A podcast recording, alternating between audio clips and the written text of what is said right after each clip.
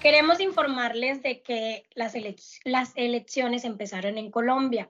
Ya pasó la primera vuelta y tenemos a dos candidatos, pues pronto a elegir uno cuál va a ser nuestro próximo presidente colombiano. Quiero recordarles que Colombia, igual que todos los países en Latinoamérica, estamos pasando por una crisis, por decirlo así, económica y en sus gobiernos.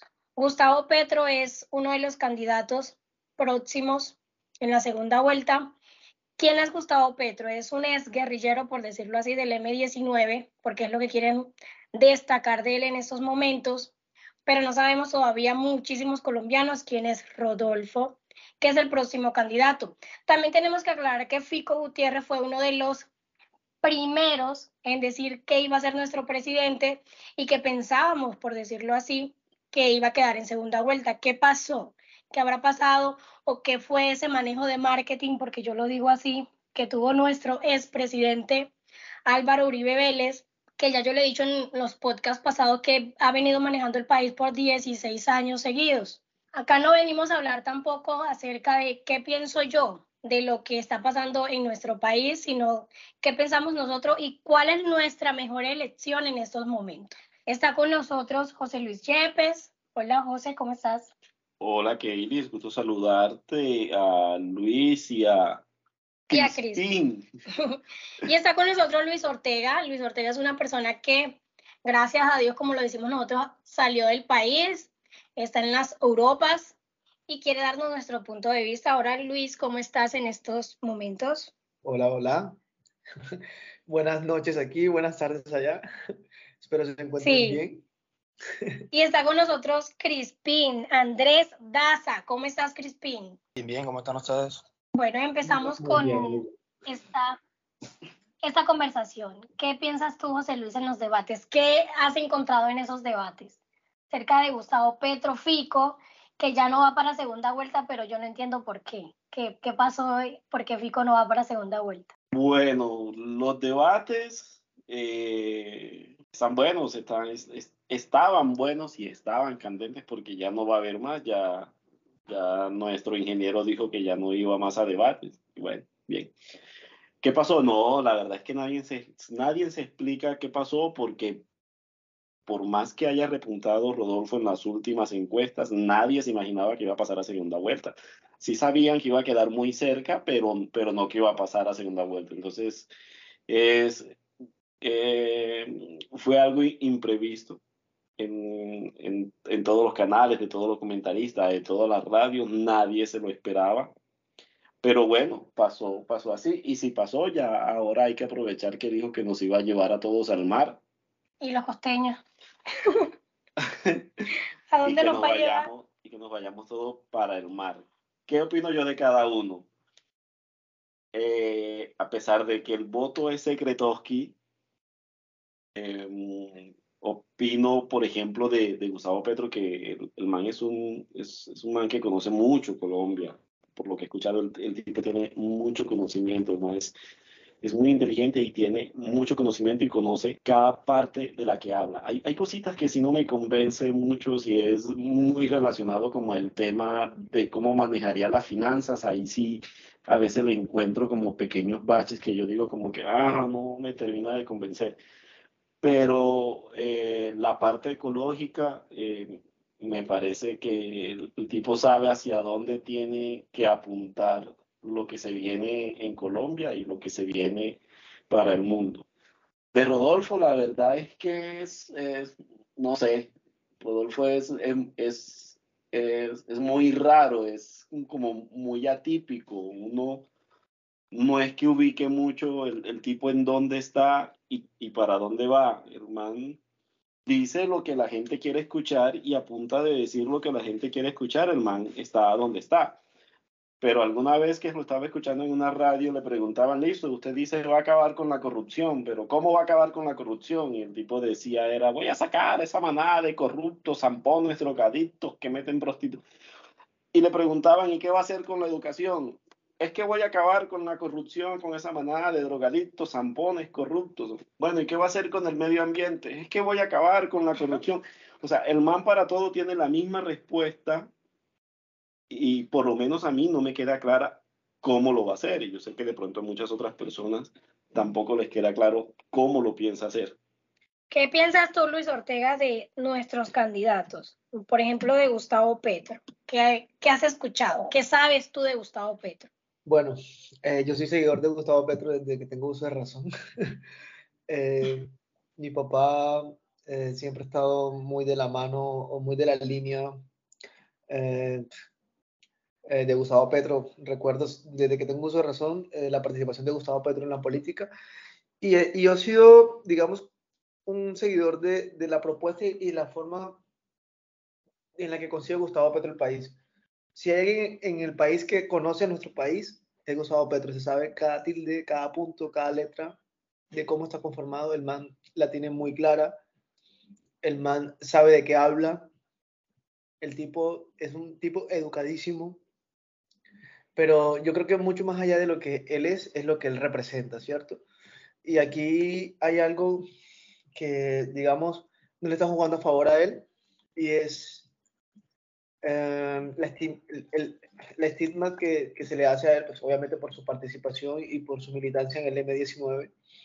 Pero entonces también eso nos deja un poco a, a revisar realmente qué tanto saben los, los colombianos sobre los procesos de guerrillas, procesos de grupos paramilitares. Y te lo digo yo que vengo de un pueblo eh, donde fuimos eh, muchas veces eh, afectados por ambos, por ambos bandos, por la guerrilla y por los, las fuerzas paramilitares. Y debo confesar de que el concepto de guerrilla es un concepto general, es un concepto general de, eh, de, de rebelión, es un concepto, de- pero en realidad la, la población colombiana no sabe distinguir cuáles han sido las guerrillas, no sabe eh, diferenciar entre ELN, lo que fue el M19, lo que fueron las FARC. Entonces, yo siento que esto no le está jugando a favor a Gustavo Petro ahora porque no tuvimos un, digamos, un, un- no tuvimos un conocimiento realmente eh, de, de cómo se llevaron a, a- cabo esos procesos, cómo fue el M19, cómo participó, de dónde nació. Y todo, todo ese tipo de respuestas solamente llegan a un solo culpable y es a ese estado que tenemos tan olvidado del colombiano. Eso ha sido Colombia, yo lo, yo lo puedo, eh, yo puedo eh, considerar a Colombia como Colombia es una empresa privada. Colombia no es un Estado social de derecho, es una empresa privada donde todos invierten con el mismo objetivo, recuperar todo lo que invierten. No, es, no estamos hablando de, los 16 años que demoró Uribe en el poder, estamos hablando de, de más de 200 años desde que, entre comillas, eh, fuimos independ- independizados, no hemos podido tener una participación del pueblo liderando y, y poder, y poder re- reorganizar y poner, re- poder repensar lo que realmente significa un Estado eh, de derecho. Eh, yo creo que Gustavo Petro en este momento está en uno de los momentos más difíciles pero más interesantes de su vida. El tipo ya confirmó que no se volvería a lanzar y eso la verdad que para quienes lo seguimos desde hace mucho tiempo nos da un poco um, de, de nostalgia porque sabemos la capacidad que tiene él y la capacidad que tiene su grupo de apoyo, porque Gustavo Petro no es Gustavo Petro en esos momentos, está rodeado de personas supremamente intelectuales, Alejandro Gaviria, están Tanas Mocus, está todo, eh, todo el, el grupo fe- eh, de feministas, está toda la comunidad LGTB, están los más grandes pensadores del país, está la gente que realmente sabe de cómo construir un estado de bienestar. Y yo Sí, que una- está como, como toda esa gente que de cierta forma ha sido como oprimida. Claro, entonces eh, hemos llegado hasta el 2022 y nadie en ningún momento ha respetado los derechos, sino que se han vulnerado cada día más. Y entonces, si, si hablamos de cifra, que es con lo que se ganan unas elecciones, nos damos cuenta que en el 2018 Gustavo Petro en la primera vuelta sacó 5 millones y en la segunda sacó 8. Esos 8 correspondieron a los de Fajardo, eh, que se, que se, eh, que hace, eh, unieron a, a- a la segunda vuelta, pero es que estamos, nos estamos dando cuenta que en esta primera vuelta Gustavo Petro sacó 8 millones de votos, casi 9. Sí, entonces Sí, ya sabemos que, que el, que el uribismo quedó con 5 millones de votos. Esos 5 millones de votos van, eh, va- eh, oscilan entre los 30 en adelante. La gente joven, eh, digamos que realmente tuvo un, un gran cambio eh, de perspectiva de país, porque normalmente eh, me topo con personas que hace 6 años, 7 años, tenían un concepto sobre Gustavo Petro y hoy por hoy pueden tener un concepto sobre realmente lo que está mal en política, ¿cierto? Yo creo que, como te dije, Gustavo Petro está pasando por el peor momento en estos momentos, pero por el momento más interesante de su vida. Yo creo que eh, puede lograrlo, puede lograrlo. Pero como mira que salió el presidente de, de México a, denunciar eh, la campaña tan sucia y eso no ha sido una campaña, la campaña que se le ha hecho a Gustavo Petro no se la ha hecho desde ahora.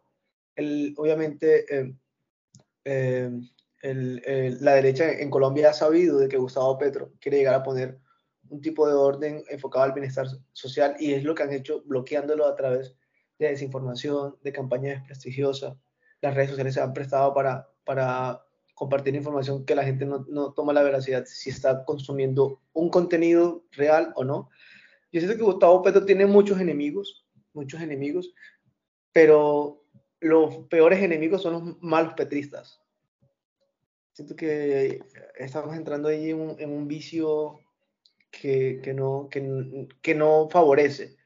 No favorece para nada generar discusiones sin fundamentos, compartir cosas que no son reales.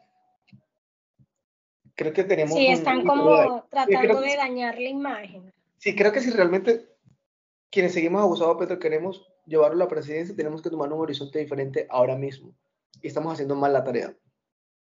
Estamos haciendo Ok. mal la tarea porque estamos destacando más al, al otro candidato. Entiendo. Hablemos con Crispin. Crispin, ¿qué piensas tú de Rodolfo? ¿Conoces tú a Rodolfo? ¿Habías de pronto en tantos años este, escuchado al ex alcalde de, de Bucaramanga? ¿Habías sabido algo de él? No, para serte, para serte sincero, no. Yo lo único que he escuchado en su vida, en mi vida, era lo del el viejito cascarrabias, más nada, como le dicen a él. ¿Qué sabemos resto- nosotros de Rodolfo? De resto, ese tipo ni siquiera, ni siquiera le he enterado algo, me había enterado de algo de él. Sin Yo lo, embargo, lo que he visto es un video donde está cacheteando a alguien. un concejal, está cacheteando a un concejal porque el concejal le dice, le dice cómo es que es, que su hijo es corrupto, que su hijo básicamente estaba a punto de legalizar la corrupción. Y eso no es así, hijo de puta, y le da una cachetada. Ja. Esa fue la Crispin, ¿crees de tú que de pronto Rodolfo es parte del uribismo o nos están vendiendo algo independiente Ah, uh, eso no es y en realidad es uribista? Eso no es pregunta, ese tipo es uribista más no poder. ¿Por qué crees que es uribista? ¿Cuáles son como de pronto los argumentos que tienes para decir es uribista Rodolfo?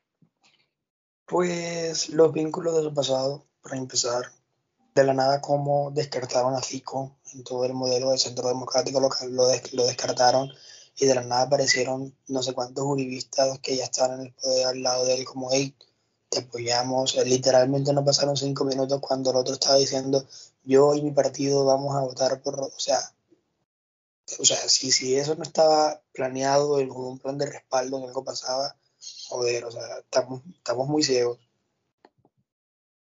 O sea, yo yo, no entiendo en realidad, o sea, no sé si de pronto ustedes puedan explicar mejor qué pasó con Fico Gutiérrez, qué pasó si pensábamos que él iba a quedar.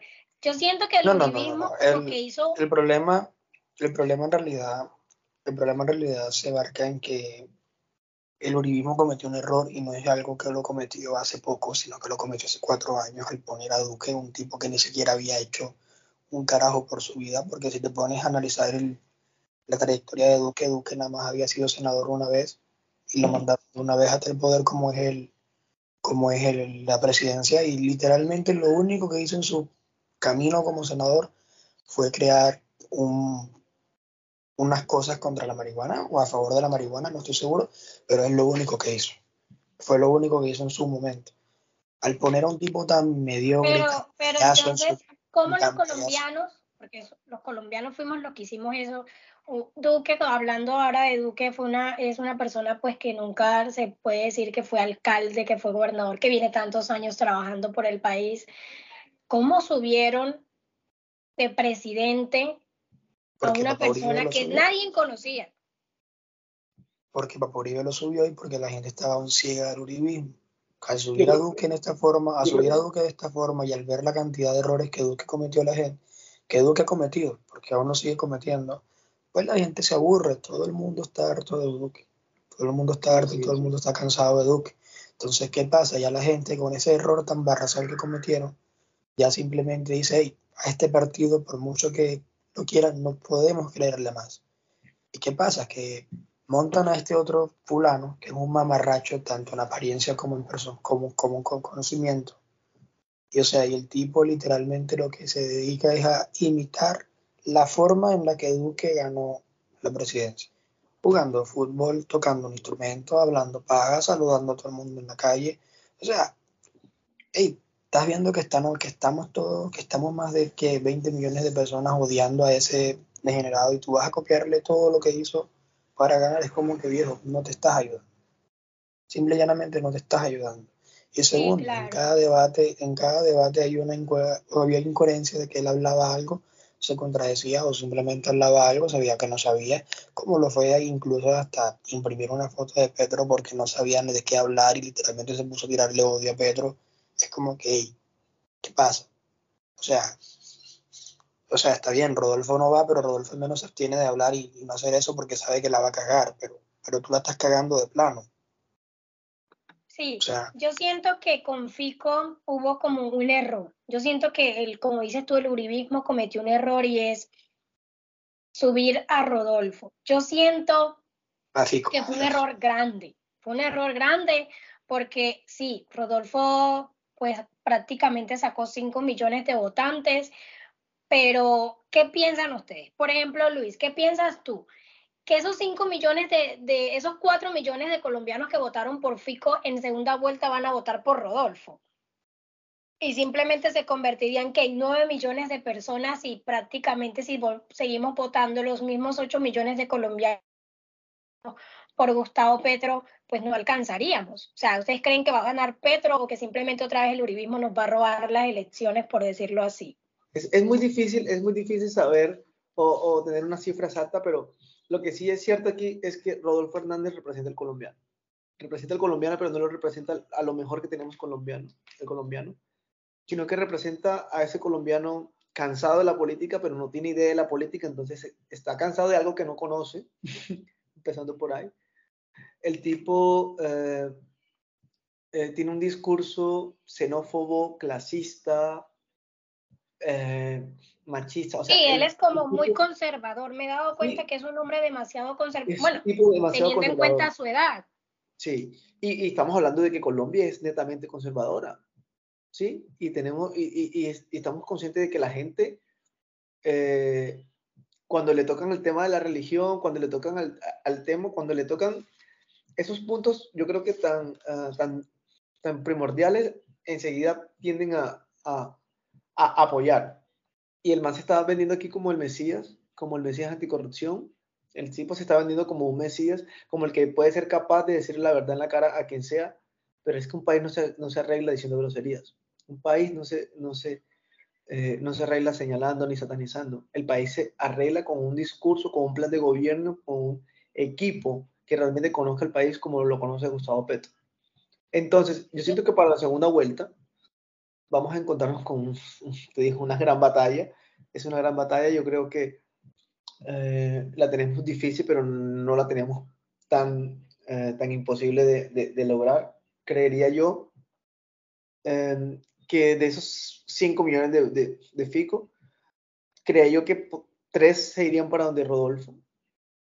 Siento que cierta parte se Siente que no votaría todo el personal por, por yo Rodolfo. siento que había, habría gente que se abstendría de votar.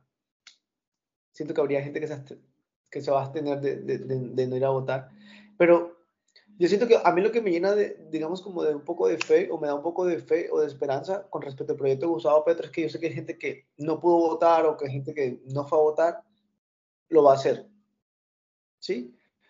Pero yo la verdad lo veo muy reñido, o sea, yo no te podría decir, yo no te podría decir en estos momentos a quién veo el, eh, yo a veces me pongo a pensar y yo digo, bueno, la gente, Rodolfo, y bueno, Fico también se vendió como alguien totalmente independiente, porque cabe aclarar que nosotros acá estamos diciendo que ellos son de, por decirlo así, de Uribe, pero ellos, Fico fue una persona que cuando empezó campaña dijo, yo me, me, con tanta firma fue que yo me hice alcalde, con tanta firma fue que se está vendiendo como una persona independiente, igual como lo está haciendo Rodolfo, me digo, somos independientes, y es que yo siento que el mismo uribismo se está dando cuenta de que la gente no quiere un candidato uribista. Sí, la gente, la gente no quiere un candidato uribista, la gente no quiere un ¿no? Ya, pero, como te digo, pero la gente tampoco, digamos, en cierto modo, la gente no es que no use de Petro, la gente no sabe quién es Gustavo Petro y no se da la oportunidad de conocerlo, porque la campaña que se le ha hecho a él mediática ha sido de la más sucia y una, ha sido una deshonra para, para lo que significa un medio de comunicación. Los medios de comunicación han abordado a Gustavo Petro desde un punto de vista que, que yo creo como que, o sea, deben haber muchos intereses para poder hacer ese tipo, em, digamos, como de, de derrota mediática que se, le, que se le ha hecho a Gustavo Petro. Yo no estoy vendiendo a Gustavo Petro como El Salvador, pero sí como una persona supremamente intelectual con la capacidad de poder gobernar un país eh, basado en un plan de gobierno que me parece interesante y necesario. Pero, bueno, hablando de Gustavo Petro, o sea, Gustavo Petro dicen, bueno, es guerrillero del M19. Lo que la gente muchas veces no entiende dentro de Colombia es que por qué se crean estos grupos del mar, ante el margen de la ley, porque es que, ¿qué era el M19? ¿Por qué Gustavo Petro participó en su juventud en el M19? A raíz, lo único que pueden decir del M19 y que siempre lo han recalcado es que el M19 se metió y desapareció millones de personas, pero eso, eso es una noticia de hace muchísimos años y que está inconclusa, porque dicen que en realidad las desapariciones que, que hubieron en el palacio fueron más que todo por, por fuerzas del gobierno, fue el ejército el que rescató a todas esas personas y al final no se supo más de esa persona, al cual Gustavo Petro no participó en ese, en ese ataque, por decirlo así, y sin embargo se lo reprochan a él como si él hubiese sido el comandante en ese momento, el, el cabecilla de que, o el que mandó hacer ese, ese tipo de ataques. Entonces, Ahí queda muy claro, ahí queda muy claro lo que es la doble moral del colombiano. Ahí queda muy claro lo que le espera a todos los militantes de la FARC cuando quieran construir un proceso político en Colombia. Ahí va a quedar muy claro muchas cosas. Pero lo que también está claro es que Gustavo Petro no militaba mientras la toma del palacio se hizo y mientras otros, eh, eh, otros actos terroristas se, se, ejecutaron. La gente no supo que hubo después un proceso, eh, digamos, un proceso de amnistía. La gente no está enterada la gente no está enterada. Y la gente que está votando, está votando por, eh, por Rodolfo Hernández es la gente que vivió esa época. Entonces, un argumento muy fácil de una persona adulta. conservadores. Sí, un argumento muy fácil es, eh, me dicen como que usted, usted, usted no sabe nada, usted, usted, es un joven, usted no sabe nada. Yo sí sé, sé el país que tengo. Lo que no quiero es volver a repetir y seguir construyendo este país lleno de odio y de doble moral. Que nos, eh, alabardeamos cada domingo yendo a misa, pero nos cuesta aceptar el perdón. Nos cuesta perdonar. Entonces aquí entramos en una doble moral como país. Realmente creo que, creo que ese es, lo que le estamos dando en contra a Gustavo Petro. La doble moral que tiene el colombiano de poder reconocer que hay procesos políticos que hay que separar de, eh, de la religión. No, sí, Colombia es un país bastante conservador en todos los sentidos todavía en Colombia a un homosexual lo, lo, tildan muy feo y muchas veces porque conozco amigos que no les dan un trabajo simplemente por su orientación sexual. Entonces vivimos en un país tan conservador que entonces se nos es difícil abrirle las puertas a una persona que simplemente quiere hacer algo por el país. En esta segunda vuelta se va a ver, pues, va a ser una pelea de la gente adulta conservadora contra los jóvenes, porque yo lo veo así. Es muy difícil, como decía José Luis, desacostumbrar a una persona que ya viene acostumbrada bajo un régimen tantos años con lo mismo, sea corrupción, sea lo que sea, pero es como el síndrome de Estocolmo, te empiezas a enamorar del secuestrador, te empiezas a acostumbrar a lo que te están dando y no quieres ver más allá. Entonces es más que todo, eso es, ese es el país en el que estamos viviendo. Bueno, yo ah, para finalizar quiero preguntarte, Luis, tú que estás fuera del país en estos momentos, ¿en qué país te encuentras? Porque uno tiene que preguntarse. bueno, estoy en Düsseldorf, Alemania. Entonces, ¿cómo se vive, antes de finalizar, cómo es el, se vive en esos países? ¿Cómo es el gobierno en esos países? ¿Cuál es la diferencia? ¿Qué nos diferencia? ¿Por qué somos tan tercermundistas? ¿Y qué tienen esos países? Bueno, aquí hay algo que hay que resaltar y, y yo creo que es la bandera eh, de Alemania, es la calidad de vida. Se vive bajo un estado de bienestar. Un estado de bienestar que brinda seguridad social, que brinda una, una seguridad alimentaria, que te brinda unas condiciones de vida, que hay un proceso democrático eh, interesante, participativo. Em,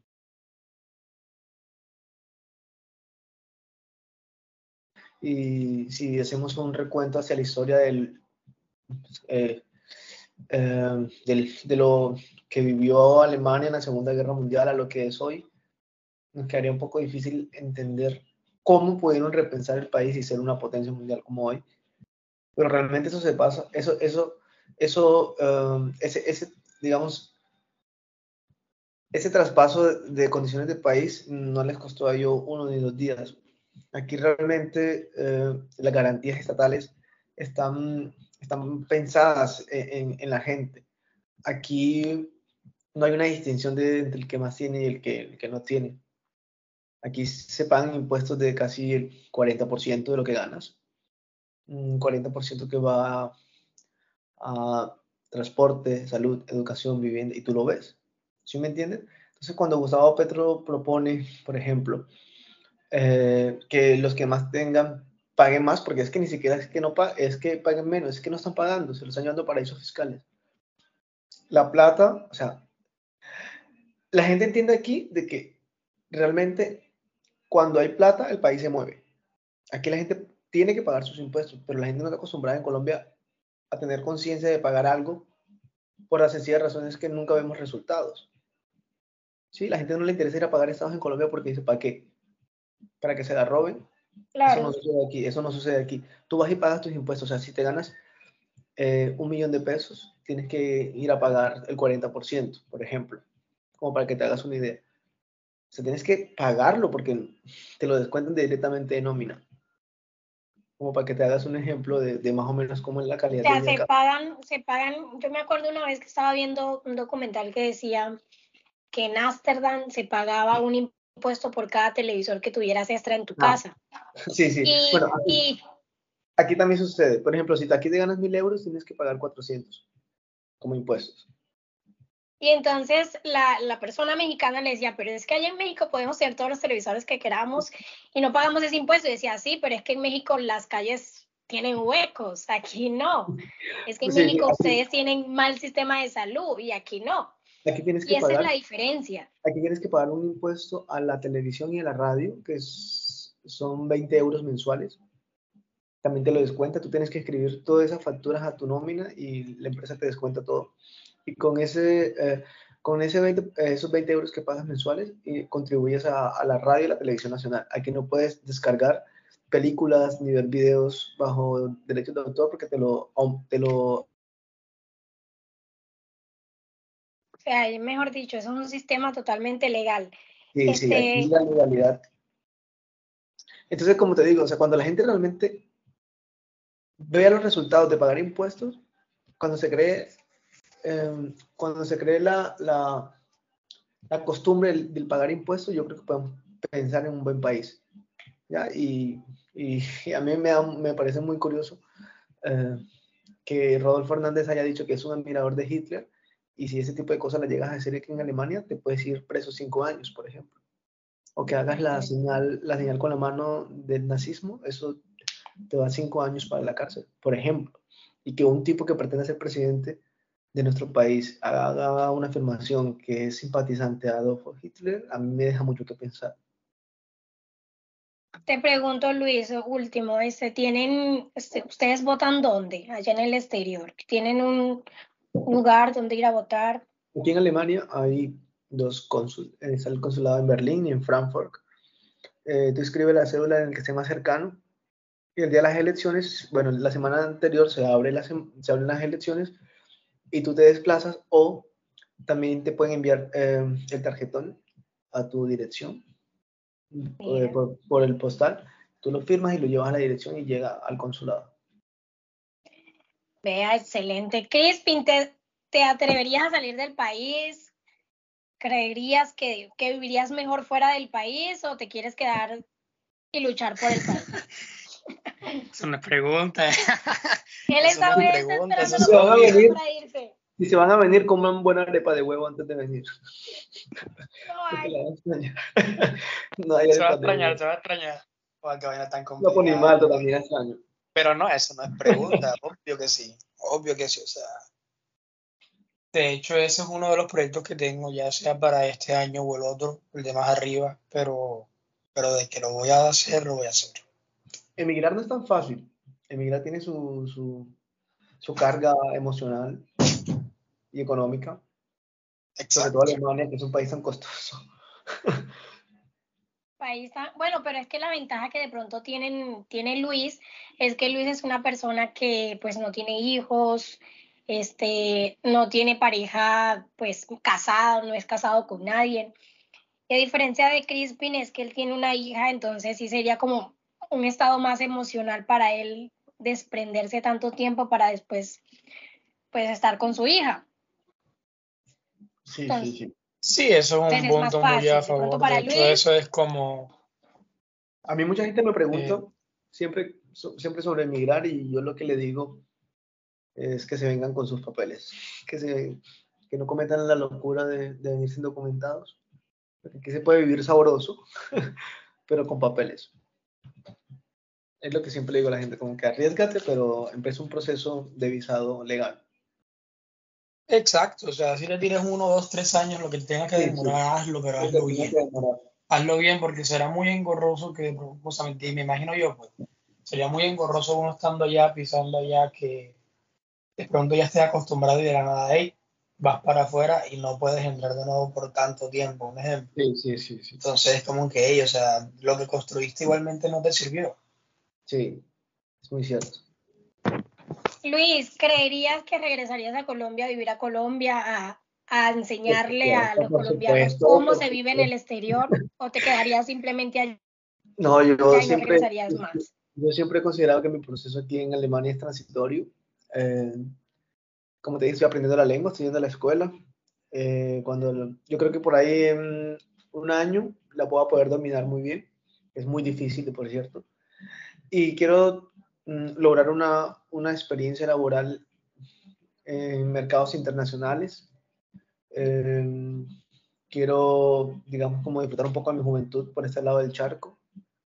Y creo que en unos cinco años más o menos mi proyecto, llegar a Colombia de nuevo. Eh, y me gustaría dirigirme por la parte de la docencia universitaria. Pero por ahora, digamos, como que dentro a mediano y largo plazo estará acá unos cinco años.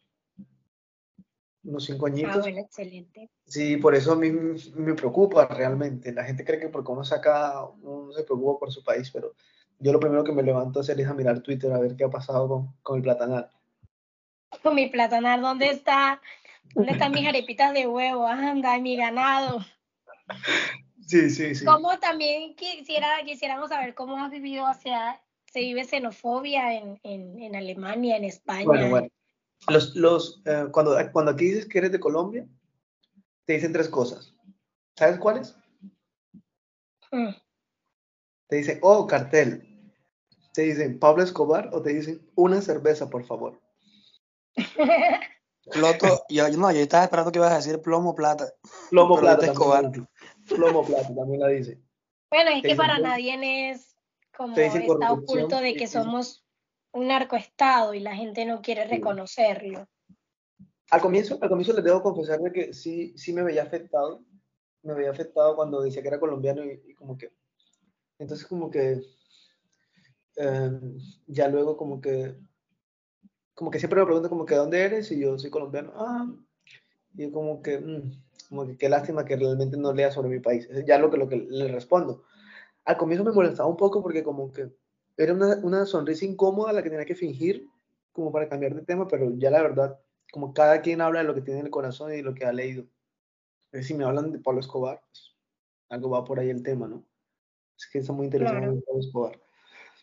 Eh, justamente ayer dejé un, dejé un tweet eh, sobre que eligieran bien para que cuando salieran del país, esas no fueran las tres frases que salieran de la boca de un extranjero, sino que pudiéramos eh, tener la bandera como el país que realmente eh, ejecutó un cambio de modelo económico, que sea un país realmente envidiado incluso por un país europeo, porque al ser esquinero, a tener las condiciones climáticas que tenemos, a tener la gente tan buena que tenemos. Pero es muy triste, es muy triste que cada vez profesionales y la gente buena del país tengan que emigrar, porque las condiciones no se le prestan para desarrollar una vida, una vida con calidad. Pero bueno, Bueno, sí. es un poco triste, pero, pero, pero bueno. Seguimos aquí en la La tarea. mayoría eh, de los jóvenes en estos momentos en el país, yo creo que el 70% está pensando en emigrar del todo el país. mundo quiere emigrar. Y la gente dice que si gana Petro nos vamos a convertir en Venezuela y en realidad ya estamos siendo Venezuela desde hace mucho tiempo de que los jóvenes los colombianos profesionales quieren salir del país. Desde que tú tengas un sentir de querer salir del país, creo que ya estamos haciendo las cosas mal. Sabemos que no hay calidad de vida dentro de, de nuestro país y es triste porque en realidad nadie se va a querer ir de su casa para ir a vivir Nadie, situaciones. Nadie se quiere ir de su casa. Yo, todos los días extraño mi casa, todos los días extraño a mi gente. Y siempre me pregunto a veces como por qué estoy acá, pero siempre recuerdo también el plan de vida que he trazado. Pero con cada persona que hablo, siempre me dice que quiere emigrar. Y eso es muy triste. Entonces, ¿quiénes van a quedar en Colombia construyendo país? Si vamos a dejar a la gente vieja votando, van a elegir los mismos. Los jóvenes somos las personas realmente que tenemos que construir el país. Pero es difícil cuando no tienen las, las, las herramientas. Es complicado, es complicado porque es que todo es un, es un, ah, es un engranaje. Si una partecita no funciona bien, y hay una partecita súper clara, y, y eso viene mucho de las políticas aplicadas de Estado. Eso es súper claro.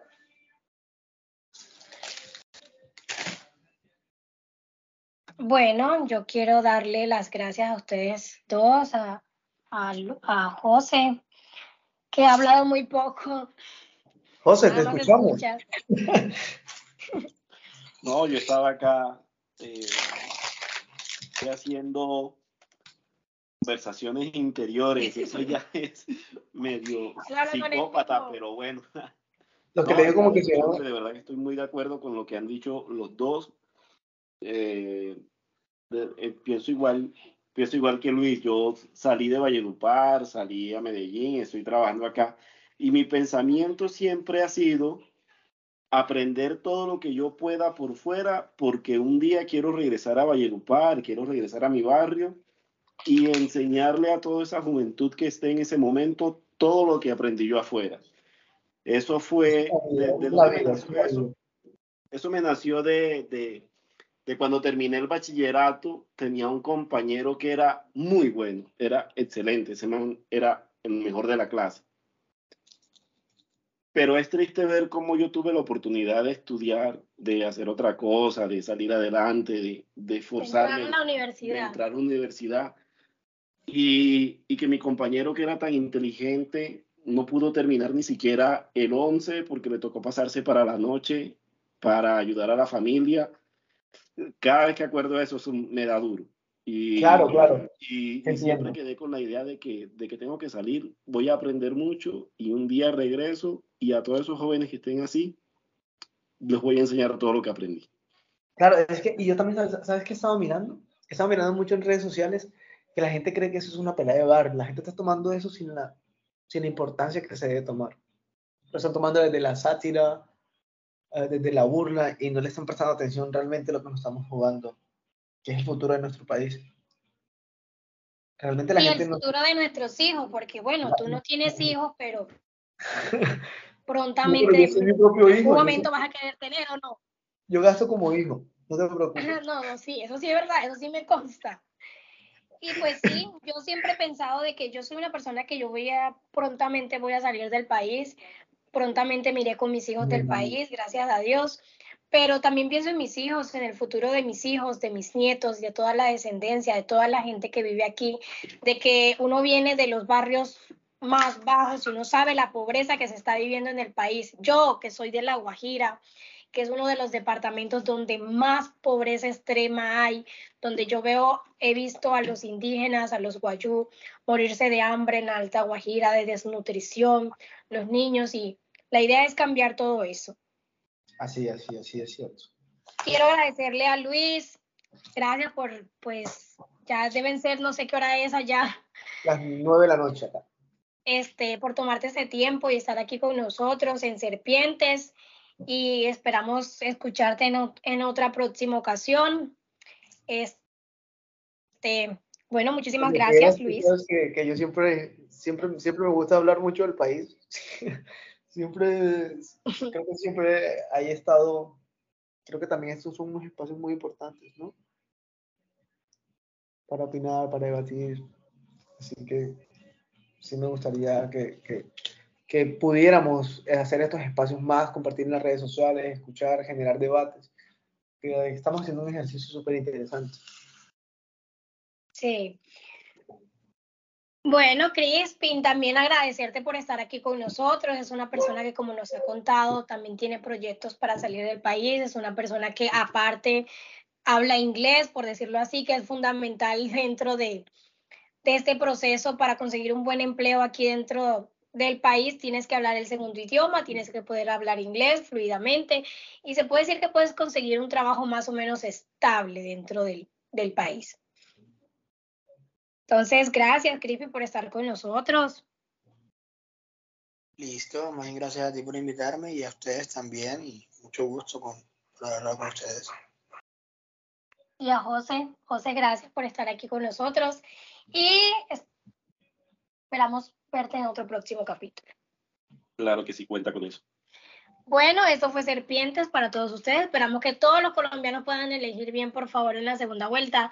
No piensen en una sola persona, piensen en todo el país. Todo el país necesita que, por favor, sa- salgan de sus casas. Sabemos que les dan permisos en el trabajo para poder ir a votar. Les dan un día compensatorio, les dan cuatro horas para ir a votar. No se queden acostados.